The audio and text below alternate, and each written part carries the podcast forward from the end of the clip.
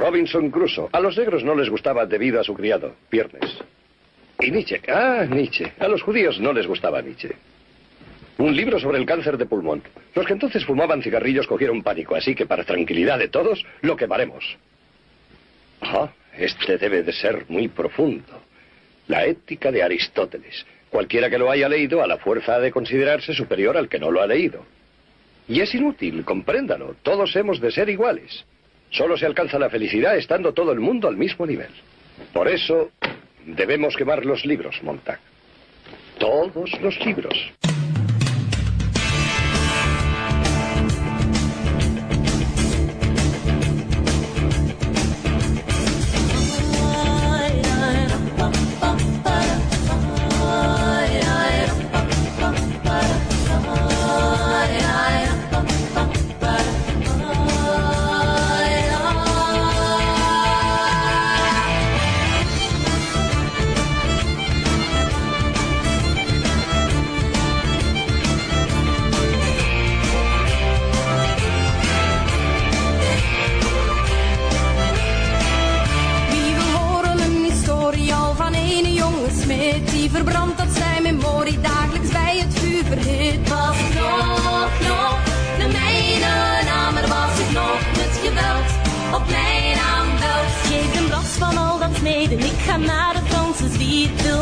Een trouw begeven Nooit een schoner vrouw gezien Was ik nog, nog de mijne naam Er was ik nog met geweld op mijn aanbel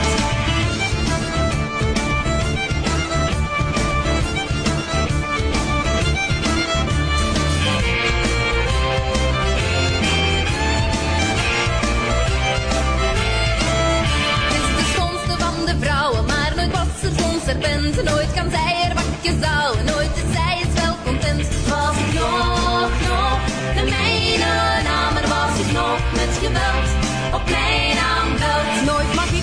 ik je pintje drinken, nooit mag ik het vrolijk zijn. Nooit kan ik iemand beschinken met een glaasje bier of wijn. Was ik nog, nog de mijne naam, er was ik nog met geweld op mijn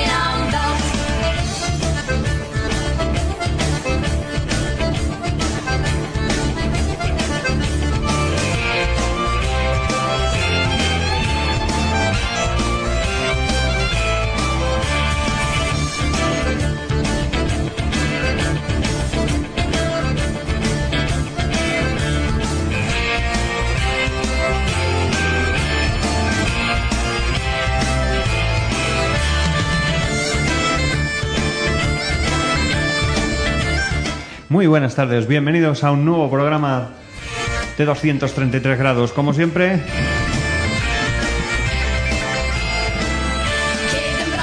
saltando a la piscina, probando volúmenes a la vez que hablamos y la verdad es que a veces es un poquito complicado.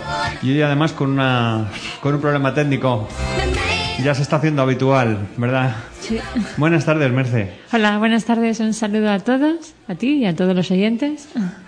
Pues un placer estar una tarde más aquí en Ecoleganés. En Ecoleganés, aquí en esta sede cedida por, por la UGT en la calle La Paz de, de- de- de esta localidad, por lo menos de momento. De momento, no sabemos hasta cuándo y qué pasará, pero por lo menos, de momento aquí estamos.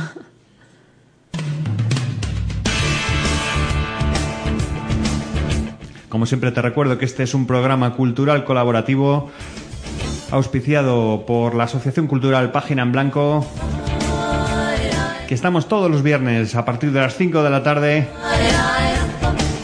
hasta las 6, hasta, la, hasta las 6 y media, hasta, hasta que surja, ¿verdad? Nos reunimos aquí con una semana más frente a esta mesa de mezclas, frente a este micrófono, luchando por la cultura, haciendo nuestra pequeña aportación. Ya llevamos un par de programas dedicados a, a novela y libro, ¿no? A novela, libro y, y la adaptación a la película. Hemos hablado en estas semanas anteriores sobre La Torre Oscura, sobre It, y esta semana tenemos también película y novela. Esta semana tenemos la novela de La niebla y la doncella de Lorenzo Silva, que la han llevado al cine. Se estrenó creo que el día 8 y la verdad que, bueno, la taquilla por lo menos de momento va bien. A ver cómo, ¿Cómo funciona? Eh, bueno, todavía esta semana está en taquilla, ¿eh? Hoy, o sea, en, en cartelera. Hoy mismo lo he visto y estaba en Cines a Parque Sur. Todavía quien quiera puede acercarse a verla. Eh, y estamos acompañados. Sí. Yo creo que es lo que más nos gusta. sí, sí, nos encanta. Muy buenas tardes, María Ángeles. Hola, buenas tardes a todos. Un, un saludo ya después del, del verano. Tenía ganas de volver yo también y pasar aquí un ratito con vosotros que sabéis que me gusta mucho. Pues muchas gracias, te lo agradecemos muchísimo porque se hace mucho más ameno. y Yo, mu- así, muchas pues, gracias por, por invitarme. Y has hecho bien en ponerte en el micrófono de Santi, ya que no ha venido. me parece fatal porque yo siempre quiero venir con Santi porque nos leemos más o menos los mismos mismos libros, libros, y esas sí. cosas, pero nada, últimamente me, me abandona siempre. Hoy le perdono porque está trabajando. Sí, venga, le un- perdonamos. Un, saludito. No, el próximo día que traiga justificante, yo no, no le perdono, ¿eh? Al jefe que te siempre justificante, tú eres el jefe, así que...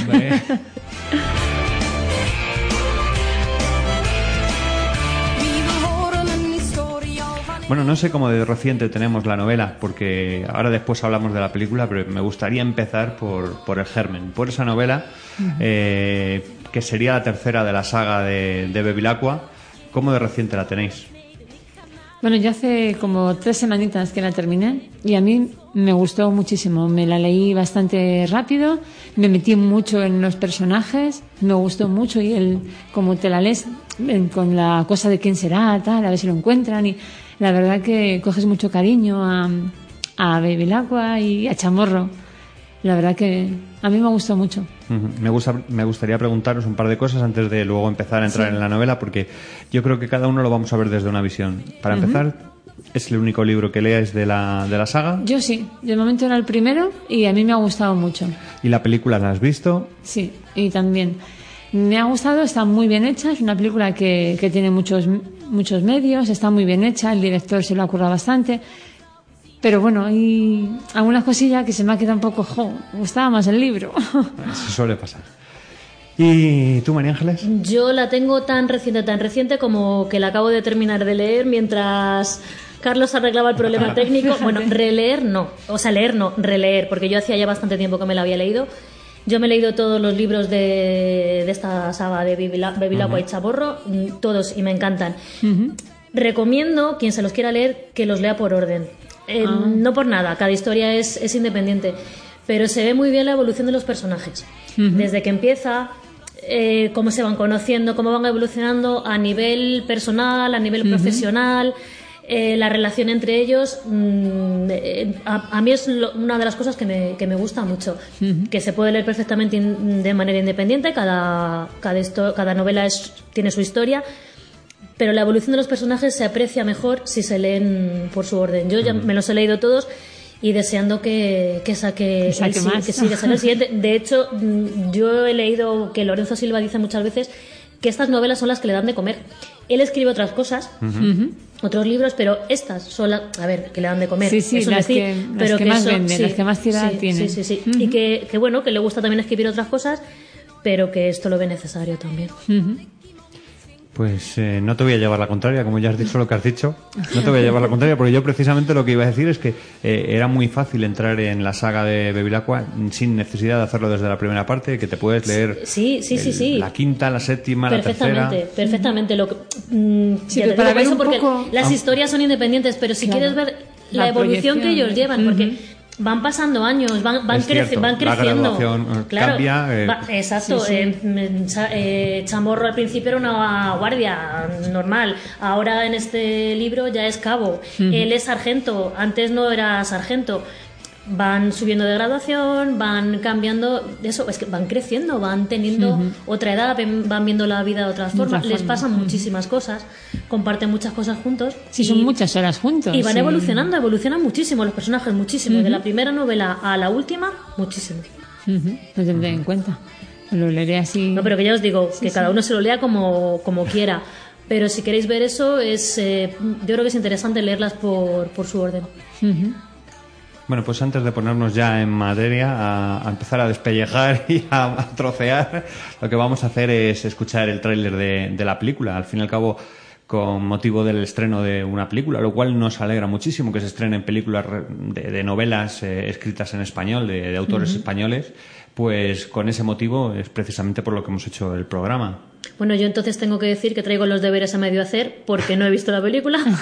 Así que espero que, que- que vosotros me convenzáis para, para verla. Vale. Bueno, yo- antes de ponerla, ya que lo, lo dices, yo sí he visto la película, no me he leído todas las de la saga, me, la- me habré leído la mitad y, y entonces mm, lo vamos a hacer así. Cada uno yo creo que tiene una visión muy diferente al de los demás y, y va a ser más fácil poder eh, luego hablar sobre las novelas y sobre la película en el caso en el caso de lo que comentemos porque no- tampoco queremos destripar demasiado estando tan reciente y como decíamos aún en cartelera yo de verdad es lo primero que me ha sorprendido Vamos a escuchar ese tráiler. Centralcos de Brezo 12. Adelante para Brezo 12. Centralcos se ha localizado el cadáver que estábamos buscando. Se encuentra en la zona de las mimbreras, junto a un riachuelo de difícil acceso. Active usted el protocolo judicial. El caso lleva en la vía muerta más de tres años. Sigue sin haber un culpable, ¿no? Hay uno, pero fue absuelto del crimen. Envían unos compañeros de la UCO. Tenemos que dejarlo todo y ponernos a su disposición. No, no, tú no. Ella. Vas a estar bajo las órdenes del sargento Bevilacqua y la cabo Chamorro. Lo importante antes que nada es saber si de verdad quieres venir con nosotros. Sé decir que no, mi sargento. Bienvenidos a La Gomera. La sangre de Iván estaba en el coche de Padilla, que no tenía coartada, y la relación de Iván con su hija le daba un motivo para matarle. No me pueden juzgar dos veces por el mismo crimen. Yo solo hago preguntas. Con las respuestas que nos dan, componemos una historia. ¿Cree que Padilla es culpable o inocente? ¿Has pensado que igual encontrar al asesino no es lo mejor que podemos hacer por ella? Para cortarle el cuello a alguien hay que acercarse mucho. Vamos a mirar donde los compañeros no miraron. No se va a marchar hasta que lo encontremos. ¿Tú eres buena persona? ¿De dónde sacan el dinero? Y tú sabes muchas cosas. ¿Había más niñas? ¿Por qué grabasteis el vídeo? ¿Te das cuenta que no hemos respondido a ninguna de las preguntas que nos hicimos al principio? Igual no eran las adecuadas.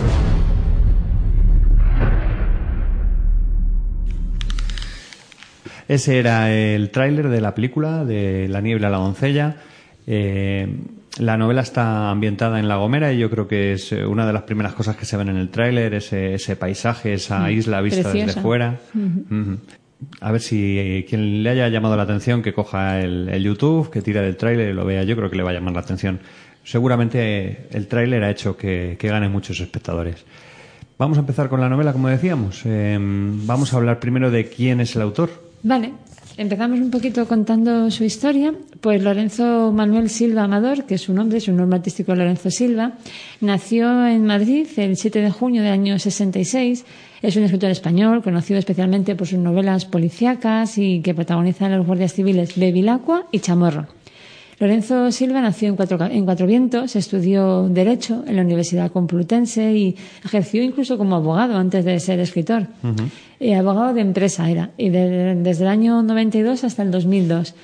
Y luego, bueno, pues ha escrito numerosos relatos, artículos, ensayos literarios, así como varias novelas que le han ido, bueno, le han reconocido el, el reconocimiento internacional, o sea que, y una de ellas, El alquimista impaciente, obtuvo el premio Nadal del año 2000. Y esta es la segunda en la que aparecen los que son, bueno, los protagonistas indiscutibles de, de él, que son una pareja de guardias civiles formada por el brigada Rubén Bevilacqua y la sargento en la última novela Chamorro. En esta novela que hemos dicho, ella es cabo todavía, luego ya asciende a, a sargento y él era sargento en aquel momento, ¿verdad? Sí. Sí. En esta novela. Sí, sí, en esta Y luego ya asciende a brigada. Y bueno, pues que también ha conseguido el premio Planeta por La marca del meridiano, que es la séptima novela de la serie de Bevilacqua y Chamorro. Sí, eh, ha conseguido más premios. El, de este- en- el premio Ojo Crítico fue con, con el primer, la primera publicación de la Sí, serie de Bevilacqua, El lejano, que era El lejano país, de los, los estanques. Sí, sí, pero vamos, es verdad que ha conseguido muchos reconocimientos. Eh, ahora no me acuerdo, creo que son nueve, a ver que cuente nueve las novelas que lleva ya la saga. Ocho, nueve, efectivamente, nueve novelas las que lleva. Pues eh, la verdad es que ha conseguido muchísimos reconocimientos. Eh, la última, concretamente, no lo he leído. No sé cómo está yendo la, trama en, en la última ya. Eh, hasta los cuerpos extraños es hasta donde yo he llegado. Eh, en la última todavía es Brigada. No, en la última creo que ya no es brigada, que es algo, algo más, no recuerdo exactamente. no Sí, que se, que Es se va viendo, como tú dices, sí, la evolución. Sí, la evolución, la evolución nada, en todos los niveles, personales, profesionales y, y de todo. Y yo quería decir también que uno de los, eh, de los premios o distinciones de los que está muy orgulloso Lorenzo Silva, y es gracias a estas novelas, es que es guardia civil honorario.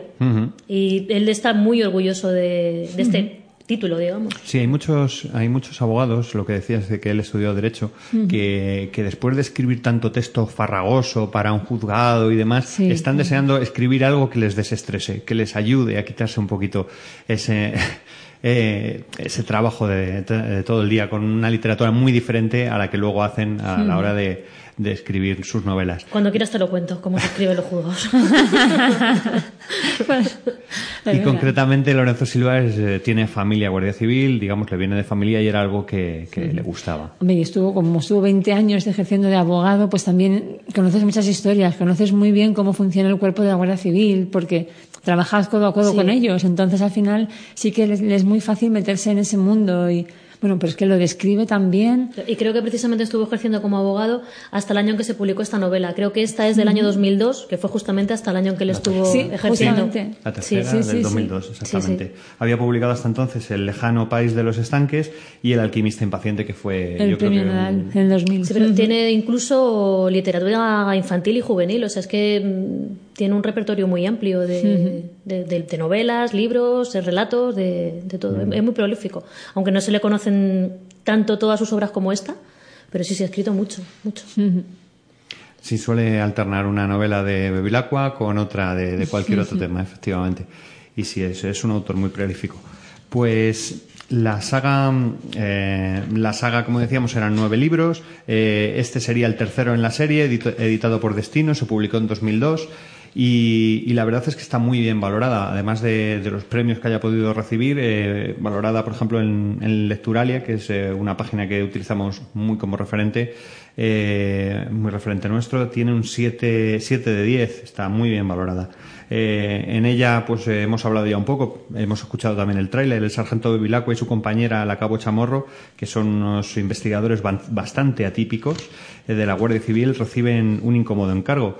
Eh, tienen que ir a La Gomera a, a investigar un crimen que sucedió dos años antes. Eh, eso lo cual les implica, eh, además de tener que remover un montón de, de testimonios después de dos años, además enfrentarse en, en, parte a las personas que investigaron en ese momento y que consiguieron un resultado que no fue satisfactorio, puesto que no con- consiguieron incriminar al, al, Al sospechoso. al Sí, pues, eh, eh, por eso, precisamente, una de las dificultades es que es un caso que está ya juzgado. Claro. Juzgado y en el que se ha declarado inocente al, al sospechoso. Y eso dificulta mucho más porque además es tener que investigar y mm, tener las cosas muy muy claras y dejarlo todo muy bien atado para que eso se pueda reabrir y volver a juzgar. No sé, eh, a ti que te gusta mucho la novela negra, eh, ¿sería un, el autor español para ti de novela negra o uno de ellos? Uno de ellos. A mí es de, de los primeros que me ha acercado a la novela negra española. Mm, ya te digo, me he leído todo, todo de él y me gusta mucho la forma que tiene de, de escribir, cómo cuenta las cosas, cómo describe. Aquí tenemos el ejemplo. Yo lo he dicho también en otros programas que a mí no me gustan los escritores que para describirte un paisaje se te tiran mm, tres, cuatro hojas y al final dices, por favor, que termine ya. A él le pasa lo mismo. Eh, Te está describiendo el, el escenario donde se produjo el crimen, el, el bosque, eh, cómo entras en la niebla, tal cual. De una forma que es que es que lo estás viendo, lo estás Sí, viviendo. lo percibes, Lo sí, percibes. sí. Eh, parece hasta que estás como sintiendo la, la, La niebla, niebla, el que frío lo que estás, ese, sí, esa humedad que se mete, Y eso te lo hace en, en nada, en un trocito te lo ha explicado. Tiene una forma eh, muy buena de, de describir todo, de describir tanto los paisajes como los personajes, como eh, las características de los personajes. Te está describiendo un personaje, cómo va vestido y cuál es su, su aspecto, su forma de ser. Y dices, ostras, es que es verdad, es que es, que es así. Es que le, eh, puedo decir que este es igual que este otro que yo conozco, que es así. Describe muy, muy, muy bien. Luego han salido otros, bueno, tenemos a, a Dolores Redondo. Redondo, Redondo. tenemos a Ana Sae, de Ur- Gar- García de Urturi, que siempre me, me sale con ese apellido, es un poco tan largo. Ha habido otros después, pero yo creo que él es de los primeros que ha escrito novela negra, pero con esta facilidad de escritura que te llega también. Está hablando de los guardias civiles y de unos crímenes y unas historias que digamos son de, de- de andar por casa. O sea, no te están describiendo un asesinato que se ha producido en, en Londres, en no sé dónde. No, no. eh, De aquí, sí, de sí, aquí, es de aquí. es- eso es, tú puedes perfectamente entender esa historia y, digamos, hacerla tuya, hacerla tuya porque es algo de andar por casa, como he dicho, a lo mejor mm, no queda bien. No, pero me refiero que es algo cotidiano, de Cotidiano, nuestro, de cotidiano. nuestro telediario. Sí, Tú sí, ves sí, el sí. telediario y, y son crímenes que pueden pasar, que puede, Sí. por desgracia, claro, no estoy diciendo sí. que...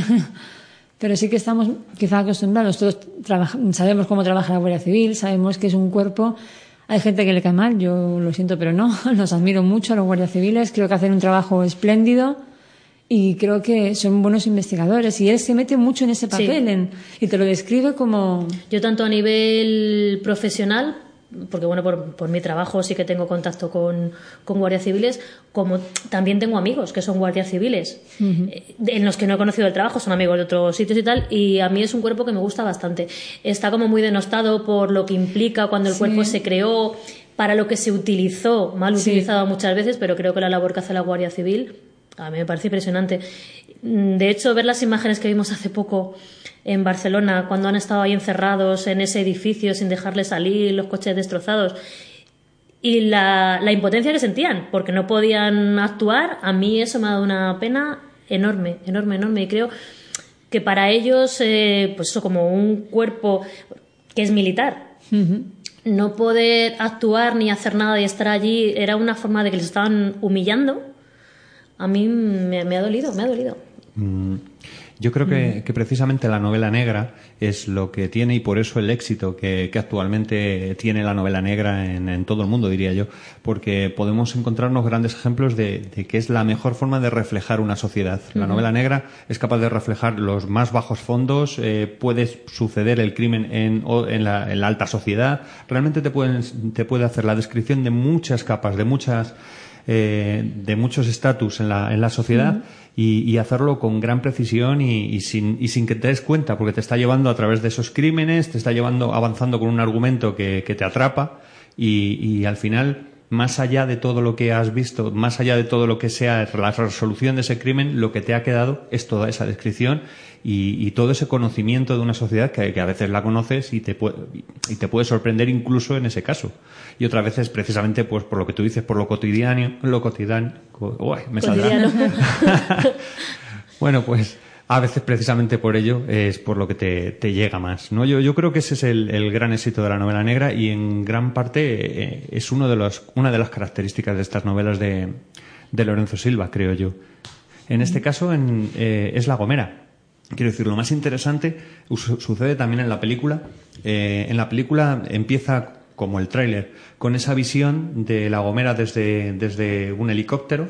Estás viendo la espesura, estás viendo ese bosque, ese, ese parque natural, como algo precioso. Algo precioso visto desde fuera. Pero en el momento en que penetras, en la espesura del bosque hay un crimen. En la espesura hay algo más que eso tan bonito que has visto de lejos. ¿no? Yo creo que eso es la novela negra. Eso es lo que nos vamos a encontrar no solo en la película, en la novela. Una vez que entras, o sea, él cuando sale fuera puede ver la Gomera muchas veces desde fuera, cuando se va acercando, cuando sube a, a lo alto de, de la montaña puede ver eh, toda la Gomera, pero cuando entra dentro se encuentra con algo muy diferente a esa belleza que se ve desde fuera. Sí, sobre todo lo que hablábamos antes de cuando está pasando por la carretera y digamos que está el paisaje normal de la Gomera, más seco, más tal, y cómo explica cuando tú entras en el túnel que te va a llevar al parque, al parque natural, el cambio que hay a la entrada del túnel, cuando vas entrando, como vas sintiendo el frío, y cuando sales es un paisaje totalmente diferente, con la niebla, con el frío, como si hubieras entrado en un mundo diferente. Aquí está lo anterior y aquí está lo malo. Aquí es donde, donde, has- donde se ha encontrado al, al chico muerto. No sabemos si la, bueno, sí lo sabemos, pero no sabemos si lo han matado allí o no lo, o no lo han matado allí. Pero el, el paisaje, lo bien que está mm, distinguir el un lado del otro. Y el otro, sí, sí. Lo describe muy bien, tanto en la película como en la novela. Sí, y cada vez que, que lees que pasan por el túnel, es que a mí me pasa, parece que estás sintiendo, mira, Sí, como el, frío, así, que sí. el- como va pasando, te lo explica muy, muy bien. Mm. Sí, precisamente el, el que esas descripciones sean parte de, de sus herramientas como escritor para meterte en ambiente, no solo para, para describir, para demostrar lo, lo buen escritor que es, las buenas descripciones que hace, sino además para que tengan una utilidad, para que te metan ese frío y entres, en, entres ya en situación incluso antes de mostrarte Sí, sí. la, la propia escena, eh, el cadáver y lo demás. Eh, no sé si hay algún personaje. eh, no me gustaría quedarme con, con Bevilacqua ni con Chamorro. No sé si hay algún personaje que os haya llamado la atención. Porque os gustara o porque, o porque simplemente os llamara la atención. Porque lo detestarais. Yo Anglada, claro, la coges mucho cariño. Yo creo No que ese es, yo creo que ese es el. Eh, ese- esa es la intención de- del autor, porque María Ángeles ha puesto la misma cara. Sí, en cuanto, a, en cuanto ha dicho Anglada. Sí. A mí también. Es, es de esos personajes que les, les vas cogiendo cariño y luego dices, ¡ay, qué casquivano, qué discolado! Sí. y dices, bueno, por algo será. Y hace cosas que dices, ¡ay, y No pobre me chamorro, cómo la Sí. está tratando! ¿Por, Sí, por qué esta no la quiere? ¿Por qué, ¿Qué es lo que está pasando? Y por otro lado dices, pues mira, es una, una tía libre que hace lo que quiere, que lo, lo que le apetece, no tiene problemas ni en bañarse desnuda, ni en hacer lo que quiera, ni en buscar un hombre si lo necesita y tal. Todo eso como que te gusta, pero por otro lado dices, mm, no sé, tiene, Tiene como una cosa que- sí, un, un Sí. pelín malvada que no sé por dónde me va a salir. Sí, sí, sí. Es ese toque dicen de malvada, de. No sé. Yo es que me quedaba, me quedaba solo con la otra mitad. Yo ese toque de malvado no, no terminaba de pillarlo. Y, y desde luego, es, eh, llega un momento en que, en que casi me ponía más del lado de, de Anglada que de Chamorro. Casi en ningún momento terminaba de comprender a Chamorro. Sí, parece, dices, "Jo, parece que la tiene manía, pobre chica, si parece maja y tal, y luego A ver, sorprende tanto. Yo que, mm, que me he leído todas las novelas, eh, era algo que no me cuadraba tampoco de Chamorro. Chamorro es una chica muy seria, muy, muy formal, digamos, y tal, pero es una chica muy, muy dulce y que rápidamente, pues bueno, se adapta a todo. Y esa... Eso que ella sentía, sí, esa tirantez, ese rechazo hacia Anglada, no me cuadraba. Digo, algo tiene que pasar aquí. Y yo, claro, para mí Chamorro es uno de los personajes que me, que me gusta, Sí. me gusta mucho. Entonces, si Chamorro no la quiere, algo hay. Algo será. Por algo será. sí, sí, sí. Qué confianza en Sí, sí. Chamorro, desde luego. Totalmente, totalmente. Sí, me sí. cae bien Sí. Anglada, pero si ella no lo quiere... Si ella no la quiere, ah, luego, te, luego te cuentan por qué, Claro. no, por qué no la quiere. Sí, sí. Pero, bueno, de hecho, Pero luego, incluso así, yo no sé. no sé, a lo mejor las mujeres lo vemos de otra forma, Sí, no lo sé, puede sí. ser. Pero que incluso, incluso esto que pasa, luego, cuando pasa lo que pasa en la novela, que no lo vamos a decir ahora, eh, Chamorro termina diciendo, uff, qué pena, a lo mejor, Sí. a lo mejor He sido muy dura con he sido ella, muy dura, sí, se sentía no- mal. sí, no he sabido entender lo que ella estaba haciendo y por qué lo, por qué lo hacía. Mm, no sé si lo puedo decir, dice, es que yo creo que estaba enferma. Lo dice al final, porque es que además me lo acabo de leer hace un ratito y me acuerdo, Sí, dice, sí, "Está- sí. estaba enferma. Que incluso mm, Bevilacqua le dice, pero enferma, ¿por qué? Y dice, pues por esto. No lo quiero decir ahora. que no había puesto el- la música que nos está acompañando durante todo este mes, eh, que es Joe Satriani. Y he aprovechado y he metido esta canción, ¿te acuerdas? Esto era la sintonía de un programa de radio que hacíamos hace uh, muchos años. También quiero aprovechar para saludar a Tomás, a Tomás Mejía, que el pobre, eh, bueno, no vamos a contar muchas cosas así al principio del programa, porque es que se está leyendo todavía el libro y además lo puso el otro día en Facebook, que estaba encantado con el libro. Estaba encantado con la trama, le había gustado muchísimo y creo que era la primera a la que se acercaba a la saga y, y estoy seguro de que, Que no va va a ser continuar, la, sí, como no va a ser la última. Va a ser la ¿eh? primera, pero no es la última.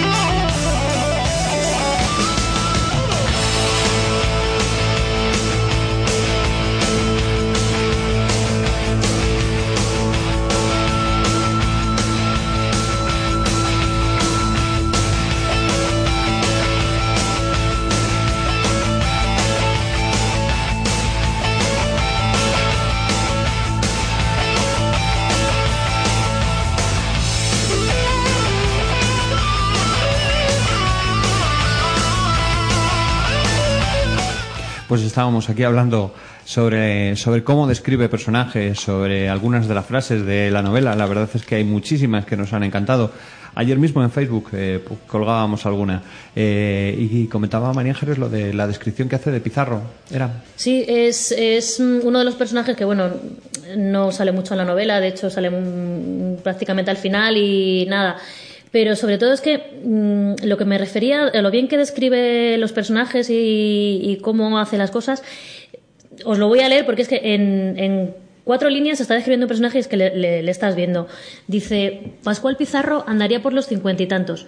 Gastaba una buena barriga y un bigote entrecano y no, y no iba un, a un buen peluquero o no iba a menudo. La ropa que llevaba era vieja y apagada y no se veía muy limpia. No me digáis que no estáis viéndole. Sí, sí, sí, sí. Te lo imaginas en y tu lo de la- cabeza. lo de la descripción de ropa vieja y apagada me, me parece precioso. Vieja y apagada. Vamos, para mí lo describe perfectamente. en tan solo cuatro frases. Sí, sí, sí. Cu- cuatro líneas, no, no hay más. Y te has hecho la imagen en tu cabeza de cómo es el personaje. ¿no? y este, que- y este, pues porque bueno, me ha llamado la atención así, pero eh, así describe a todos. O sea, con cuatro líneas estás viendo perfectamente cómo es física, no solamente física, sino física y, y psicológicamente ese personaje, por dónde, por dónde tira, ¿Por por dónde va? va. Sí, sí, sí. Ujú. A mí me hacía mucha gracia los motes que ponía. Al novio de Chamorro le llama Hulk. Mr. Proper le llama Mr. también. Proper también Sí, le llama. Mr. Proper. A su, llama- a su exmujer la llama Bárbara. Stanwyck. Stanwyck. Lo mismo, que, lo mismo que a Chamorro la compara también con otra actriz, creo que es Verónica Lake o algo así. Mm. sí. Él le, le gustan, a, a Bevilacqua le gustan las mujeres tipo películas años 50 Ujú. americanas, sí, sí, esa Sí, sí. mujer elegante y a la vez dulce. Sensual. Mm, Sí. Pues hay un par de frases que quería leer. eh, una que destacó precisamente Tomás, eh, que se está leyendo el libro, lo acabamos de decir, pues le está encantando. Él quiso destacar alguna en Facebook que le, había gustado. Eh, concretamente la que destacó ayer, no, día, día 20, antes de ayer.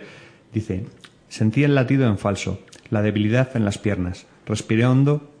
A veces estar vivo también es eso. Notar el golpe, sentirse fallar, apretar los dientes y soportarlo de La niebla y la doncella. Y María Ángeles, precisamente, puso un comentario en, eh, en esa publicación de, de- de otra frase de esta misma novela. Un gran pesar que ahora empiezo a comprender. No elegimos nuestros sentimientos. No podemos obligarnos a creer lo que es bueno para nosotros o lo que es bueno para los demás. No escogemos ser las personas que somos. También otra frase memorable de, de la misma novela eh, de Lorenzo Silva, con la que, de la que estamos hablando hoy. Yo os quiero leer una que también me gusta mucho, ya que estamos con las frases. Dice, cuanto más corres, menos tiempo vives. No porque mueras antes, que normalmente también, sino porque el tiempo pasa más rápido y sobre todo le sacas menos provecho. Eso es muy bonito. Yo creo que se lo dice cuando están viendo las estrellas. Creo, ¿o no? Sí, Ay, po- creo que por- que por ahí, por ahí, sí. por esa parte. Bueno, ¿a ti qué te han parecido los dos personajes? Luego le pregunto a ella, pero Bevilacqua y Chamorro, ya que era la primera novela, ya que los acabas de conocer, eh, en este momento, en la tercera novela, sencillamente, ¿qué te han parecido? Pues a mí me parecen mm, dos personajes muy bien creados, con mucha personalidad. Eh, Bevilacqua tiene una personalidad desbordante, él es psicólogo y luego se metió a, a Guardia Civil. Y entonces mm, ve el mundo con una perspectiva de, desde la psicología. Es, un, es una persona que mm, le gusta mucho leer, le gusta mucho mm, cifrar, a- o sea, decir muchas de, frases épicas de, de gente que él ha leído, como Sócrates y como tal. De vez en cuando mete ahí una frasecita de esas. Eh, es una persona muy inteligente. Se le hace, se le coge en cariño enseguida porque está, es una- un personaje muy bien hecho. Y Chamorro igual. Chamorro es una persona muy dulce, muy, como decía María Ángeles, muy seria. Es una, como muy trabajadora. Se la ve que ha empezado a ir, su padre es, le viene, me parece que viene de familia también Chamorro. Chamorro, su padre es, es militar. Ah, es militar. Es, eh, no sé qué cargo tiene en la Marina. Anglada es la que su ah, padre... su padre era, mi- era es militar Anglada. civil. Pero Chamorro también le viene como de sangre, le viene, también le gusta mucho la profesión y Ella quería haber sido militar, pero un poco por contradecir al padre y no hacer lo mismo, No se metió en la Guardia Civil. De hecho, ella lo que ha estudiado es matemáticas. Ah, sí, Ella es tiene muy una, matemática. tiene una formación más científica que es, muchas veces eh, Vila se lo, Contrasta se lo- mucho con... se lo- además se lo dice a ella, dice, tú que eres de formación científica, por eso tú lo ves de otra, de otra forma. Sí, él porque él, más- aunque ha estudiado psicología, es un poco más de, de letras. Que ella no ha terminado la carrera. Lo dice, además creo que es en este libro donde lo dice, le faltan algunas asignaturas, que es algo que no descarta continuar, pero que, que bueno, Que ahí, momento- que ahí está. Pero que transcurre los libros y no lo hace. Pues eh, no sé si lo hace o no lo hace ahora mismo, porque ya te digo, yo hace mucho que me los he leído todos, pero sí que mm, ella, su intención es, es terminar, terminar la carrera. De hecho, él, él la anima, porque él al principio la acoge, digamos, como si fuera una, una hija, es más joven que, que él, es una guardia que han llegado allí a su, a su unidad y que, bueno, que al principio la tienen todos como la niña, la niña mm, así muy seria, la niña muy formalita, llega a chocar con otra compañera que hay en la misma, en la misma unidad. Quizás es más tipo anglada, pero sin ser, sin ser así. Y siempre choca mucho. Y mm, de hecho, al principio de, la, de, la- de esta novela, cuando su jefe le está encar- encargando la misión que tiene que cumplir y tal, le dice, eh, ¿me puedo llevar a, a quien quiera para, para ayudarme y tal? Y dice, llévate a tu chamorrito, que es la que te vas a llevar, que es la que tú quieres. Entonces no me, no me doy vueltas al tema, dice, ya, llévatela. Entonces, él se compenetra muy bien con ella, por las distintas personalidades Claro, que tienen cada, uno, cada es uno. más, más Y- científico y sí. el otro es más... Las distintas formas que tienen de ver las cosas el uno y el otro les ayudan mucho para llegar luego al punto donde Al quid tienen de la que, cuestión. que llegar. Se complementan. Sí, mucho, Sí. muchísimo. Y, y hay una tensión sexual no resuelta ahí entre, Sí. entre ellos. De hecho, en esta novela también, porque supone que ya llevan tres años juntos trabajando, eh, él ya a última hora tiene una pequeña tentación de mm, cuando ya te resuelven el caso y demás, se van a. Él dice, vamos a emborracharnos. Que luego no se emborrachan, se toman un gin tonic cada Sí. uno y dicen, vámonos a dormir porque esto. Y él mismo dice que estaba teniendo unas tentaciones que dice, no quiero estropearlo. eh, mm, rompiendo ahora algo que he estado cuidando durante tres años, porque él sí siente algo por ella, pero lo que no quiere es perderla como, como compañera. una-. De hecho, ella está teniendo problemas con su novio, con el Sí, Mr. Proper este, y el otro está que tiene, le dice, dime Sí, que sí, te está haciendo que- algo, porque es que y le- le, parto la vida, le parto la sí, vida. sí, o sea, se lo dice. Se lo dice. La quiere muchísimo, muchísimo, la cuida mucho. Y ella también le frena a él en algunas cosas. Porque eh, con comentarios, solamente con algunas miradas, algunos comentarios, él ya sabe lo que ella está pensando y dónde tiene que parar. O sea, están muy, muy compenetrados. ¿Qué, qué nos va, ¿Qué nos puedes contar de lo que va a ocurrir en siguientes? Lo digo porque Merces se acaba de acercar a- con este libro a Bevilacqua y a Chamorro. Tomás igual acaba de llegar a la saga y, y- y vamos a ponerle los dientes largos. ¿Qué nos espera de Bevilacqua, de Chamorro y de sus aventuras en siguientes Bueno, sagas, en sus, siguientes entregas? sus aventuras son casos mm, diferentes en, en cada novela, ya lo sabéis, pero sobre todo ellos van, van evolucionando, eh, mm, compenetrándose, ayudándose. Eh, Bevilacqua tiene un hijo, Sí, que aquí en esta novela tiene como nueve años o así todavía. En las últimas novelas eh, su hijo ya es mayor, ha terminado la carrera, se quiere meter a Guardia Civil, algo que él no quiere, porque pues no, no quiere que su hijo tenga esa, esa vida. Y sin embargo el hijo se empeña, se empeña y al final ve que tiene que, tiene que ayudarle. En eso Chamorro también le dice, a ver, yo tampoco mi padre quería que yo hiciera esto y aquí estoy y no, no, me, va tan, no me va tan mal. Mm, Chamorro a lo largo de estas novelas va teniendo distintas relaciones que no termina congeniando no, con, con ninguno. Y yo creo que es por esa, esa tensión que tienen ahí entre ellos dos, que es un cariño que a veces va hacia un lado, a veces va hacia otro. Eh, Vila, como le conocen Sí. así, eh, eso que también ascendiendo, pro- promocionando eh, como guardia civil y termina teniendo una relación con una juez Ah, a la que conocen algunos de estos casos que no sé por qué ahora al leer la novela me ha dado la sensación como que era esta juez que sale Ah, un, un poquito en esta Ay, no lo pues sé puede- no, no sé por qué me ha dado esa sensación cuando va a levantar el Sí, sí, cadáver sí. de sí, sí. Bueno de Sí, Anglada vamos a decirlo tendría, ya tendría, tendría enjundia, eh, porque de verdad la presentación que hay entre ambos, quiero decir, la primera Claro. impresión entre ambos no sí, es... pero como que mm, no sé por qué me ha dado esa sensación. A lo mejor me estoy equivocando y luego, mm, pero vamos, él tiene una Sí, relación Yo con recuerdo la. que en la estrategia del agua, que es el primero que yo leí de la serie, creo, eh, ya, ya hay, tiene cierto, hay cierta, ha tenido alguna relación con una, con una juez, pero todavía no tiene nada serio. No, pero no, es con esta yo creo al final, Ah. porque además también tienen una, una relación de estas intermitentes. No viven juntos, se buscan cuando se necesitan. Y mm, bueno, al final esa, esa relación termina rompiéndose, rompiéndose un, un poco porque no da más de sí. Ninguno de los dos puede aportarle más al, al otro y bueno, se quieren muchísimo, pero no, no, pueden, no pueden más. Y bueno, y eso, la evolución de los, de los personajes, cómo van madurando.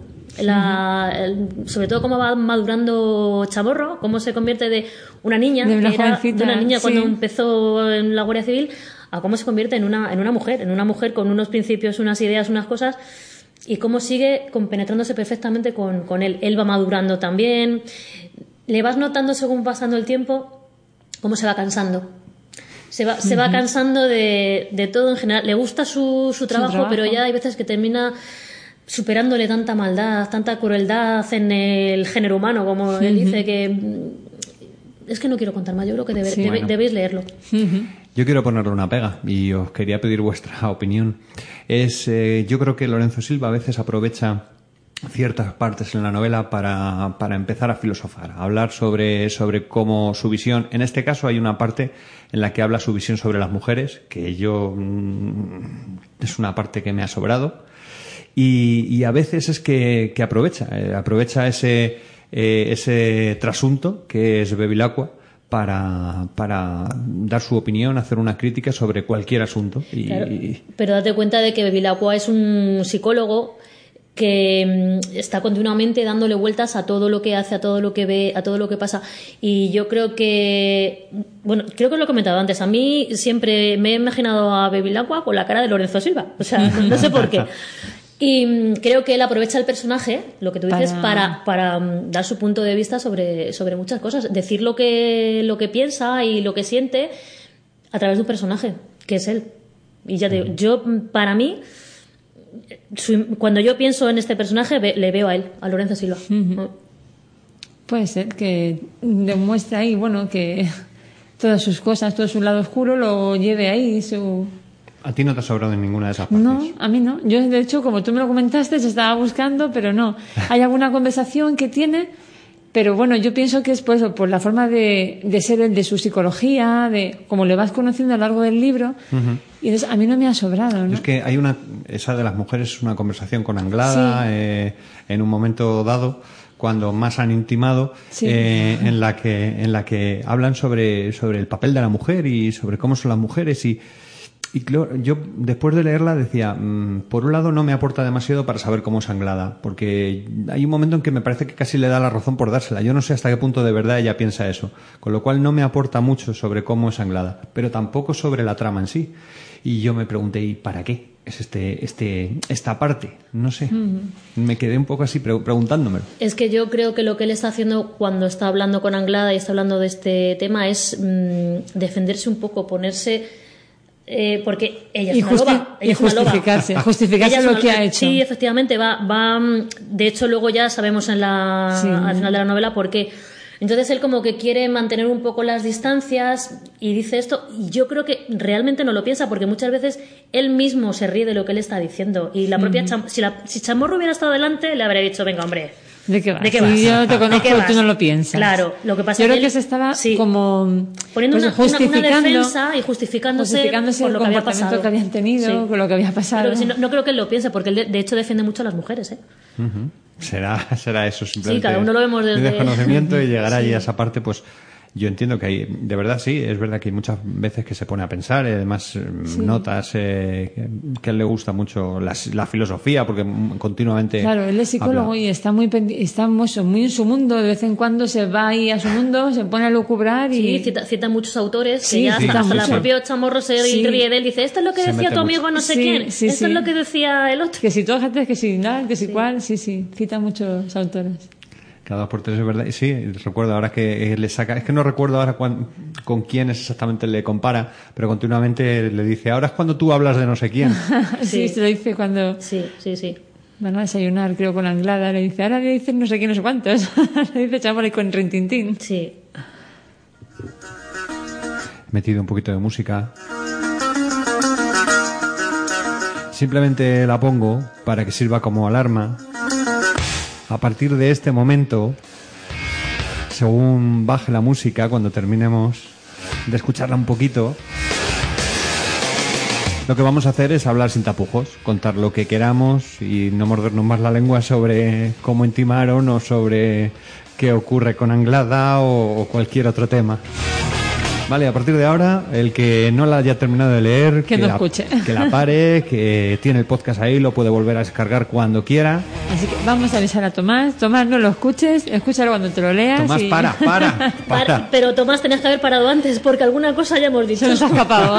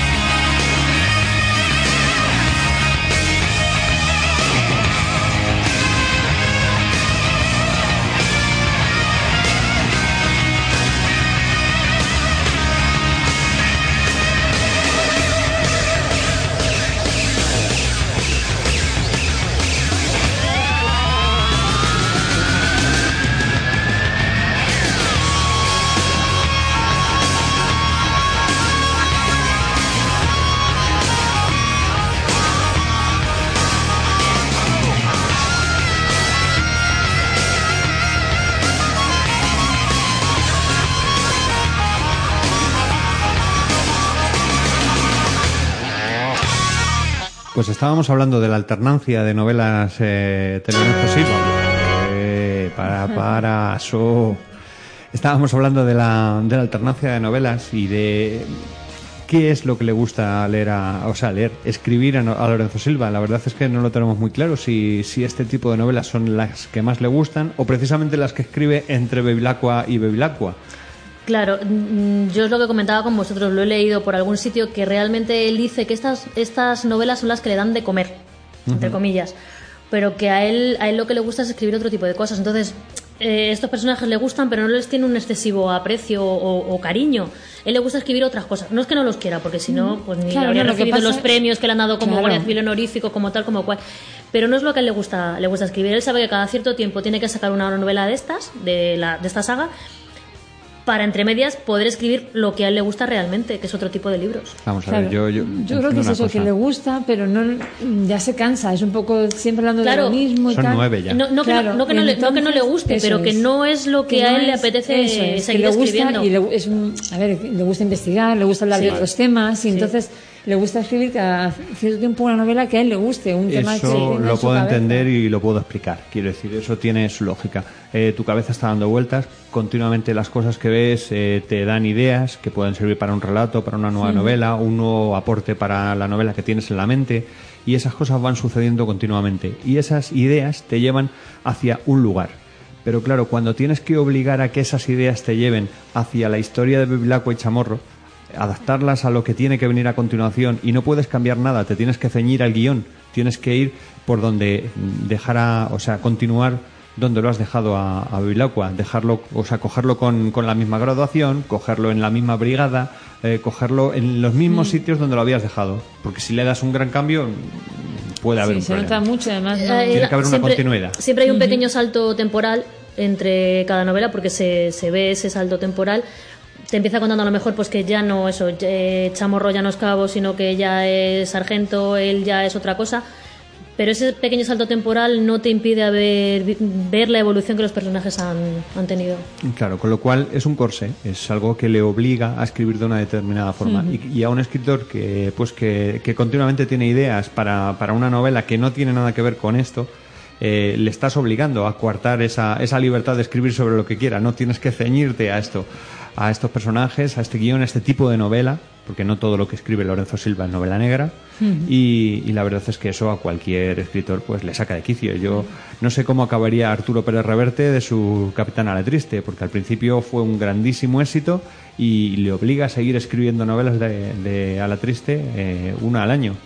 Entonces, eh, esto te corta, te quita tiempo para, para lo que tú quieres escribir en ese momento, lo que de verdad te apetece, que no tiene Claro. por qué ser Capitán a la Triste. Sí, sí, que según vas evolucionando, yo que convivo con un escritor, todo hay que decirlo, Lo siento, ¿eh? pues sé que es verdad que siempre están dándole vueltas a la cosa y entonces siempre tienen una historia que contar en la cabeza. Entonces, centrarles y siempre llevarles por el mismo camino como que descansa, les hace, les hace pesado a lo mejor. Debe ser. Bueno, yo no, no lo sé. Yo eh, es la Yo teoría que he sacado y pienso que, que ese es el motivo. Estoy seguro de que cuando empezó la saga y cuando la ha continuado es porque le Sí, sí, gustaba. claro, sí, claro, sí, sí, sí, evidentemente. además le gusta y le gusta mucho el cuerpo, se le ve que, que el chico disfruta contando cosas y se le ve que, que les da mucho mérito, que cuando describe cosas de mm, que están ahí trabajando, que tal, cómo investigan, cómo son dentro de la jerarquía, lo que hay que hacer, pues hay que llevarlo tal. Mm. Cuando cogen una prueba, no, esa prueba hay que llevarla a Madrid. Sí, tal, está, o sea está muy bien informado muy por el, bien del informado. procedimiento, sí, sí, tanto sí, sí, policial como judicial. Sí. Sí. está muy bien informado. Que eso también mm, se ve que le gusta el Claro, tema de hecho, se ve que hombre, la información judicial que tiene y demás, o formación, digamos, Claro, es porque él ha sido abogado, Sí, está en contacto con los juzgados y luego después, si me cuentas que también su familia tiene familia de guardia civil o policías o lo que sea, pues también está un poco familiarizado con, con- con procedimientos. Sí. Y sí, está, está muy bien, muy bien informado a estos respectos. Bueno, para ir cerrando con la novela, porque vamos a empezar a hablar también de las adaptaciones que ha tenido ya la literatura, bueno, al menos las novelas de, de Bevilacqua, eh, porque son varias adaptaciones. Eh, antes de empezar, me gustaría ir cerrando pues sobre la novela. ¿Qué os ha parecido el final? ¿Qué es lo, ¿Cómo os ha parecido que ha ido cerrando la- todas las tramas? Porque hay varias subtramas y, y cómo se han ido cerrando en, en la novela, porque luego nos va, nos va a dar de qué hablar también cuando hablemos de la, de la película. ¿Cómo habéis visto ese final, ese- esas tramas? Yo creo que está muy bien hilado, porque al principio parece que están muy perdidos, tienen alguna información. Claro, ellos piensan que han- están investigando un crimen que ha sucedido dos años atrás, que está cerrado ya el caso, entonces lo tienen muy difícil. ¿Y cómo se van abriendo los caminos? ¿Cómo van investigando aquí, allí? ¿Te refieres que abren un montón de líneas de Sí. investigación y no sabes cuál? ¿Cuál va a ser y cuál va a ser el motivo por el que han matado al pobre chaval? Se sabe que es, el pobre chaval pues era un poco ahí cabeza loca, que era un poco que estaba con malas gentes, se relacionaba con gente un poquillo ahí más rarilla. Entonces, luego, claro, el- la trama final, el desenlace, está muy bien hilado, está muy bien y te sorprende. A mí, por ejemplo, me ha sorprendido mucho. No Es- me esperaba. Es un final inesperado porque Sí. eh, al principio mm, te está llevando por el tema de la corrupción política, de la trama inmobiliaria, de tal, de cual. Luego que si el tema de las, de las drogas. Después te está hablando de un ambiente, digamos, un poco cerrado porque no deja de ser una isla. Claro. Que él tiene la sensación de que allí se conocen todos y todos saben de, de qué palo va cada uno. Que luego le dicen que no, que tú puedes conocer a mucha gente, pero no saber realmente cómo son eh, mm, te van llevando por distintos derroteros y el, el final es, es sorprendente porque te quedas y claro, él mismo te dice cuando está ya resumiendo qué es lo que ha pasado al final, que ciertos comportamientos de ciertos personajes estaban totalmente eh, encaminados a pues eso, a, A eso. a dificultar la investigación, a si tú ibas por un lado y vas conociendo tal, llevarte hacia otro. Pero claro, él no se da cuenta Pero al no sé, principio, claro. luego al final sí. Luego al final sí. ¿Podemos decirlo? Sí, sí, ya, ya hemos avisado a Tomás. ¿Ya? bueno, Tomás, que lo sepas. Mira la mala sanglada. Bueno, Tomás, si has, le- si- si Apaga, ya- apaga, Tomás. si ya has leído la novela, ya lo sabrías, pero que sepas que, que todavía te queda ver la película. Eh, ahí no acaba la película. Em, ya hemos dicho, la no, no era eso, me refería, me refería precisamente a eso, a la cantidad de líneas que abre, como la, si luego quedan todas, si, las, si habéis notado que hay algo que no se cerrará. Quiero decir, yo creo que, que todas las líneas quedan bien cerradas Sí. y hay algo más, y es que él se adentra a investigar un caso que hace dos años que, se que ya se cerró, que se ha juzgado a alguien, que ha salido, eh, bueno, que la investigación evidentemente no salió bien, no se cerró adecuadamente, y entonces hay un montón de gente, eh, por un lado, la madre de la víctima que tiene un contacto y que ese contacto le afecta a él, porque ese contacto puede mm, apretar a su, a su jefe para que, para que eso se resuelva. Por otro lado, tiene que quedar bien con la gente de, de la Guardia Civil que está allí y que ha llevado el anterior caso. Por el otro, tiene que quedar bien con el político que fue acusado en su momento, que además él considera que es inocente, eh, y, y de alguna forma tiene que quedar bien también con él. Y cómo continuamente, además de lo que investiga, es el, el cómo no pisar algún callo, no pisar a alguien si no es necesario. Por supuesto, lo primero es investigar y, y resolver ese caso. Sí, pero es muy prudente, es muy prudente es- siempre. esa prudencia que, que le obliga a, a- a hacer ciertos pasos. No, esto tenemos que hacerlo primero, esto tiene que ir después. Sé que tengo que investigar aquello otro, pero ahora tenemos que ir a ver a esta persona. Eh, ese, ese, ese camino, la verdad es que es una parte interesante. No se ve mucho en la película, eso desde luego se No, queda es completamente que, frío. en el- está muy bien hilado en la novela, pero en la película no lo han sabido reflejar de Y esa eso manera. no solo en la novela está bien hilado, sino que además acaba muy bien. Sí, Te sí. deja una, un, un pozo, una satisfacción cuando, cuando ves que va cerrando esas cosas. Sí, y además cuando él se da cuenta de, lo, de la trama verdadera, claro, tú de momento no sabes nada hasta que no llega a la habitación y le esposan a la cama y le empieza a decir, tú has hecho esto. Y claro, dices, jope, cómo él lo ha sabido y de la nada, porque tú- vas leyéndolo y no te vas dando cuenta. Y cuando él te lo cuenta, dices, ah, Es pues sí, es verdad. Pero es, mm, de repente así se le enciende la luz, empieza Claro, pero él mismo a se da, se da cuenta a Sí, sí. posteriori de ciertos comportamientos, de ciertas actitudes que ha habido de los personajes a lo largo de la novela. Y dice, ya sé por qué esto era así. O sea, que, que en ese sentido Sí, a mí me ha sentí lo dejado mismo, que lo ha bien. dejado todo Sí, muy bien sí, atado. Sí, sí, Para sí. mí sí. Sí, lo ha terminado muy bien la novela y me ha gustado, sí. Muy bien, pues eh, sobre todo a María Ángeles, eh, me gustaría pedirle que recomendara entonces, que recomendara una novela para continuar. La siguiente. bueno, los que hayan leído, no hayan empezado a leer, que empiecen por la, por la primera, Por que la es la, la reina en el estanque, no recuerdo el nombre. No, ¿Cuál era? El lejano El país lejano de los país de los estanques. eso es. Y luego hay otro que es la reina, no sé. Yo La las- reina es la del La espejo, reina me sin parece. espejo. Sí, yo lo, eso, los, Si queréis las decimos. es el quinto. yo lo, vale, los, iré leyendo, los iré leyendo por, Por orden, su ¿no? orden. Sí, sí, Pues recomiendo, mira. recomiendo todas. La primera es El lejano país de los estanques, del año 98. La siguiente, El alquimista impaciente, que fue la del premio Nadal, que fue en el 2000. La tercera es esta, La niebla doncella, del 2002. La cuarta, Nadie vale más que otro. Cuatro asuntos de Bevilacqua, que es Esa- un libro eso- de eso cuatro es- Son como relatos. relatos, Eso realmente no es parte de la saga, esos son como una- unos relatos relacionados con, Con él, Bevilacqua, pero sí, no- pero no, no forman parte de la, de la saga como tal. Ah. Luego, La reina sin espejo, que es del 2005. La estrategia del agua, que es del 2010. La marca del meridiano, del 2012. Los cuerpos extraños, del 2014, que es la que tú te has leído. Ahí la has Sí, sí, no, es la última que yo Ah, me leí, casi, casi cada, más o menos cada dos Cada años dos años, sí. una, sí. Y donde los escorpiones, que es la Es última, la de última, 2016. sí, que esa es la que se desarrolla en Afganistán. Ah. Ah.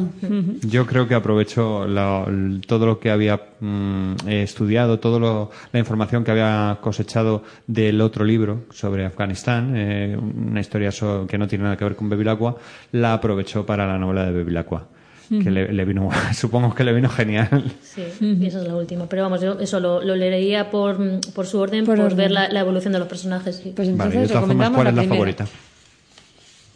Pues una, esta es una de ellas, fíjate. Eh, a lo mejor la de donde los escorpiones... Espera tu micro, que se ha ido. No sé por qué. Hola. Pues se fue. Se Vaya. fue y no volvió. ¿No lo has tocado? No, no, no, me he tocado. No. Arrímate al otro. A ese de verdad. Hola.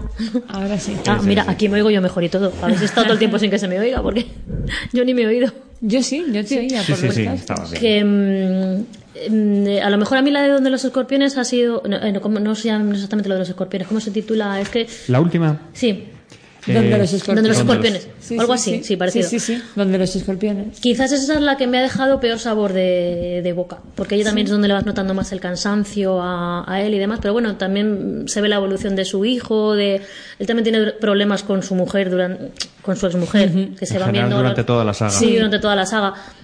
Se van concretando ahí ya más cosas, pero yo creo de las primeras, las primeras son más, más frescas, más, no sé, como más naturales. En las otras hay cosas que son un, poco más forzadas, que no quiero decir que no me gusten, pero que las, las primeras sobre todo son las, las, las más naturales. Sí, sí, sí. Vale. Bueno, pues vamos a empezar con la película. Bueno, con las adaptaciones en general. Antes pongo un audio que hay de un minuto y medio sobre precisamente la, la última adaptación, ¿vale? Aunque hablaremos también sobre las otras.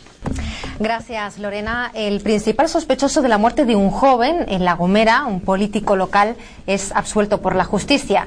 Ese es el argumento de la película La niebla y la doncella del director Andrés Copel. Una película muy canaria, producida por el grupo A3 Media Cine. Y no solo es canaria por su director, sino porque además se está rodando íntegramente en el archipiélago. Intenso rodaje, esta vez tocaba grabación en interiores. La niebla y la doncella es una adaptación basada en la novela del escritor Lorenzo Silva, un thriller policíaco donde todo el mundo esconde algo. El cadáver de un joven aparece en un bosque. El caso se cierra rápidamente por las autoridades sin dar con el culpable. Tres años más tarde se reabre el caso. Ocho semanas de rodaje en las islas, cinco en la isla de Tenerife y tres en La Gomera, donde grabarán sobre todo en exteriores. La Gomera, que es una isla mucho más pequeña, es eh, cómo eso afecta al caso, cómo la- todo el mundo conoce Tampoco todo todo el mundo. Es lo difícil que haya secretos. Lorenzo Silva, él, generó esta historia, dicho La Gomera. la Gomera es eh, No, no, no hemos parte dicho vital nada de de la que lo- historia guardias civiles y los- efectivamente no podía ser en otro lugar del mundo. Me dijeron que la mitad era en Tenerife, me alegré un montón y me apetecía ¿no? todo. Mucho más que cualquier otro lugar del mundo ahora mismo. No solo los incentivos fiscales han llevado al rodaje de esta película en Canarias, sino también que en la novela de Lorenzo Silva toda la trama ocurre en La Gomera, unido a que Andrés Copel, aquí- el director, tenía ganas de estrenarse en su tierra, encaja perfectamente para explotar las cualidades que tienen las islas para el cine.